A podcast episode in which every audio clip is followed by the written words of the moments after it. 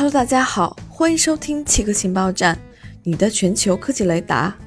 今天的奇客情报站将为您传递两条情报：蜘蛛能在太空织网。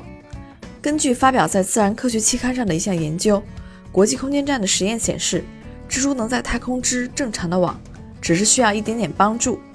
蜘蛛能在微重力下织出典型的蜘蛛网，但需要有光源。在缺乏动力、无法感知上下的情况下。光源能为蜘蛛提供参考坐标，在有光源的情况下，蜘蛛能织出正常的不对称网，然后在顶部等待猎物到来。如果没有光源，蜘蛛会织出对称的蛛网，这还不是它典型的行为。这一发现凸显了重力对蜘蛛网本身相对而言是不重要的。俄罗斯黑客被怀疑入侵了美国财政部、商务部邮件系统，特朗普政府周日承认。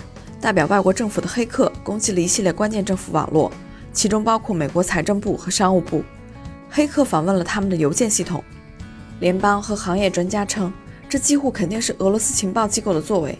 这可能是过去五年来针对联邦系统最复杂、规模最大的攻击之一。多个与国家安全有关的机构也受到影响。政府官员称，现在判断攻击造成的破坏程度为时过早。